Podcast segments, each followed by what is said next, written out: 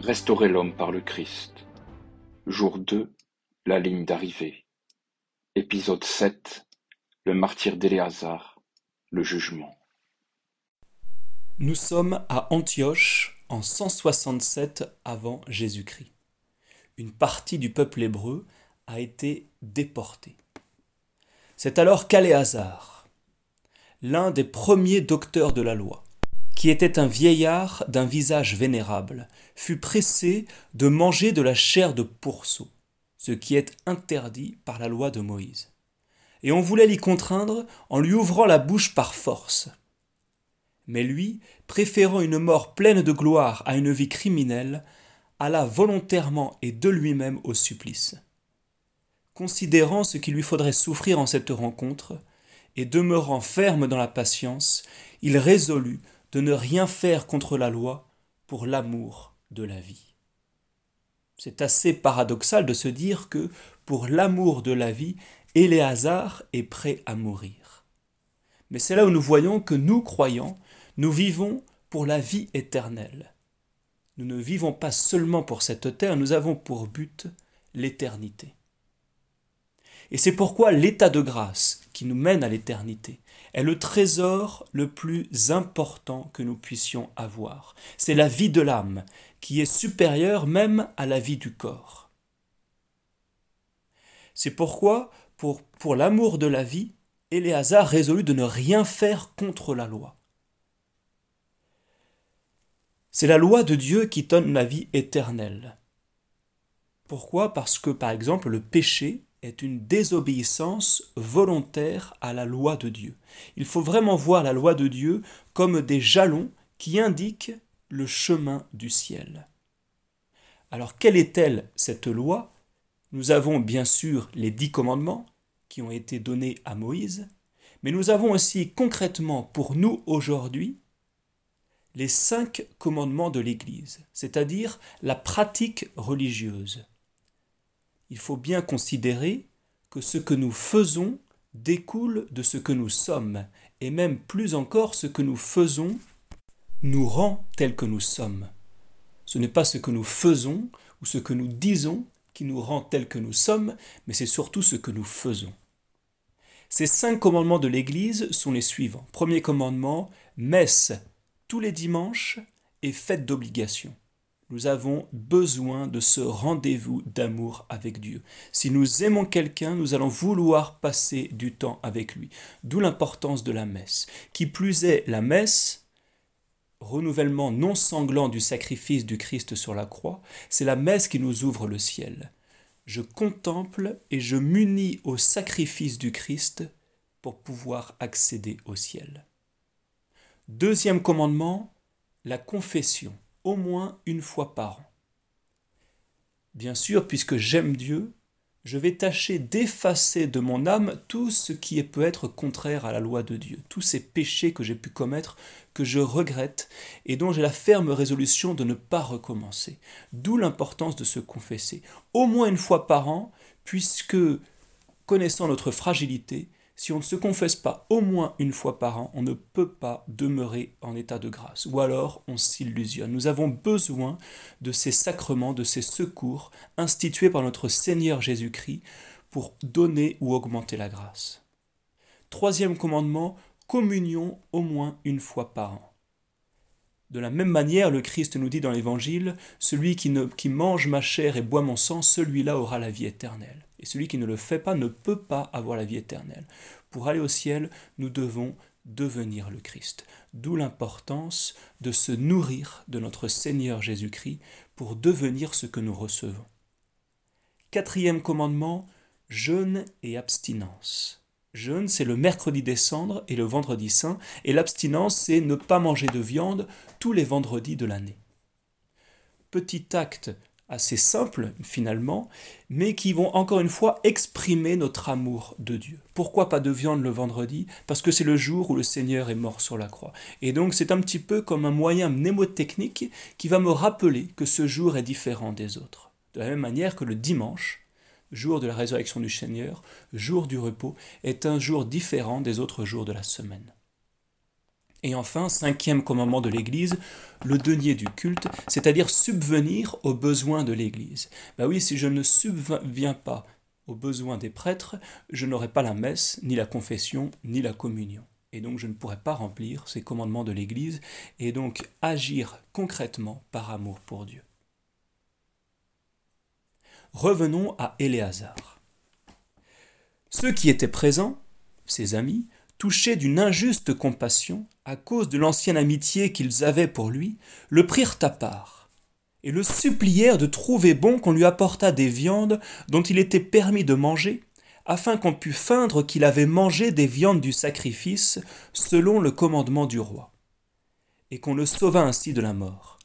Ils usaient donc de cette espèce d'humanité à son égard par un effet de l'ancienne affection qu'ils lui portaient.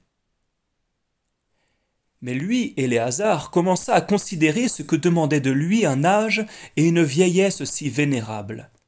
Ses cheveux blancs qui accompagnaient la grandeur d'âme qui lui était naturelle, et cette vie innocente et sans tache qu'il avait menée depuis son enfance, et il répondit aussitôt, selon les ordonnances de la loi sainte établie de Dieu, qu'il aimait mieux descendre dans le tombeau. Car il n'est pas digne de l'âge où nous sommes, leur dit-il, d'user de cette fiction, qui serait cause que plusieurs jeunes hommes, s'imaginant qu'Éléazar, à l'âge de quatre-vingt-dix ans, aurait passé de la vie des Juifs à celle des païens, seraient eux-mêmes trompés par cette feinte dont j'aurais usé pour conserver un petit reste de vie corruptible, et ainsi j'attirerais une tâche honteuse sur moi et l'exécration des hommes sur ma vieillesse car encore que je me délivrasse présentement des supplices des hommes, je ne pourrais néanmoins fuir la main du Tout-Puissant, ni pendant ma vie, ni après ma mort. C'est pourquoi, mourant courageusement, je paraîtrai digne de la vieillesse où je suis, et je laisserai aux jeunes gens un exemple de fermeté, en souffrant avec constance et avec joie une mort honorable pour le culte sacré de nos lois très saintes. Aussitôt qu'il eut achevé ces paroles, on le traîna au supplice. Et ceux qui le conduisaient, ayant paru auparavant plus doux envers lui, passèrent tout d'un coup dans une grande colère à cause de ces paroles qu'il avait dites, qu'ils attribuaient à l'orgueil. Lorsqu'il était près de mourir des coups dont on l'accablait, il jeta un grand soupir et il dit Seigneur, qui avait une science toute sainte, qui connaissait tout clairement, qu'ayant pu me délivrer de la mort, je souffre dans mon corps de très sensibles douleurs, mais que dans l'âme, je sens de la joie de les souffrir pour votre crainte. Il mourut ainsi, en laissant non seulement aux jeunes hommes, mais aussi à toute sa nation, un grand exemple de vertu et de fermeté dans le souvenir de sa mort. Éléazar est mort martyr. La martyre, c'est quoi? C'est un petit peu cette parole de la duchesse Anne, plutôt la mort que la souillure. Ou, encore Blanche de Castille qui s'adresse à son fils, le futur Saint Louis, en lui disant Je préfère te voir mort que de savoir que tu as commis un péché mortel. Et effectivement, la question qu'il faut nous poser sans cesse, qu'est-ce qui est le plus important pour nous? Est-ce que c'est de vivre en ce monde sans l'état de grâce ou de vivre en l'autre dans la béatitude éternelle? La réponse, nous la connaissons, elle est toute logique. Néanmoins, on oublie bien souvent de se la poser. Et finalement, même toutes les souffrances de cette vie présente ne sont rien à côté du bonheur du ciel. Et à on s'en rend compte, avait en vue non pas le regard des hommes, mais le regard de Dieu tellement important. Il faut que le regard de Dieu dirige toutes nos actions et non pas le regard des hommes. Ce regard de Dieu se concrétise tout particulièrement immédiatement après la mort par le jugement particulier. Lorsque notre âme quitte notre corps, nous allons, recevoir ce jugement. Nous allons être jugés en Dieu, puisque Dieu est la vérité même, nous allons être jugés en vérité. Nous allons nous voir nous-mêmes en vérité tels que nous sommes réellement sans aucun faux semblant. Suite à ce jugement, qui va découler de cette vérité, deux fins possibles le ciel, peut-être en passant par le purgatoire, ou l'enfer. Ce jugement sera basé précisément sur la charité. Comme dit Saint Jean de la Croix, nous serons jugés sur l'amour. La charité, rappelons-le, c'est aimer Dieu pour Dieu et aimer son prochain comme soi-même pour Dieu. C'est-à-dire qu'ont de la valeur sur cette terre, pour l'éternité, nos actes qui sont faits pour Dieu, de manière gratuite. Et c'est là où on retrouve la charité, l'amour totalement gratuit. Je fais cette chose-là, non pas pour moi-même, mais pour Dieu. Pour mon prochain, pour Dieu. À la fin du monde, il y aura la résurrection des corps, et alors il y aura le jugement général. Le jugement général, ce n'est pas un nouveau jugement, ce n'est pas un appel, mais c'est comme le dit si bien le catéchisme de l'Église catholique, là, sous les yeux de tous les hommes et de tous les siècles, tous et chacun entendront le jugement que Dieu aura porté sur eux. C'est-à-dire que lorsque nous serons au ciel, à Dieu ne veuille, à la grâce de Dieu, tout le monde verra tous les péchés que nous avons pu faire sur cette terre. Et là, on pourrait se dire, bah mince, est-ce que ça ne va pas ternir notre bonheur? Mais ce qu'il faut bien voir, c'est qu'au contraire, ça va augmenter la gloire de Dieu. Toutes les personnes qui vont nous voir au ciel avec tous les péchés qu'on a pu commettre vont se dire quelle merveille que la miséricorde de Dieu. De la même manière, quand on va voir les autres avec tous leurs péchés, on s'exclamera de cette même clameur quelle merveille que la miséricorde de Dieu. C'est là où on se rendra compte, tout particulièrement, que le plus grand péché n'est qu'une étincelle dans l'océan de la miséricorde de Dieu.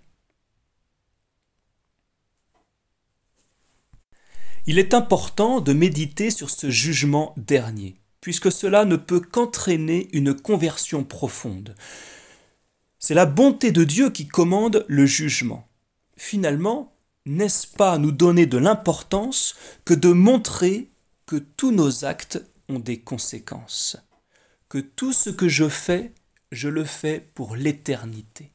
Dieu prend en compte nos moindres pensées, nos moindres paroles, nos moindres faits et gestes.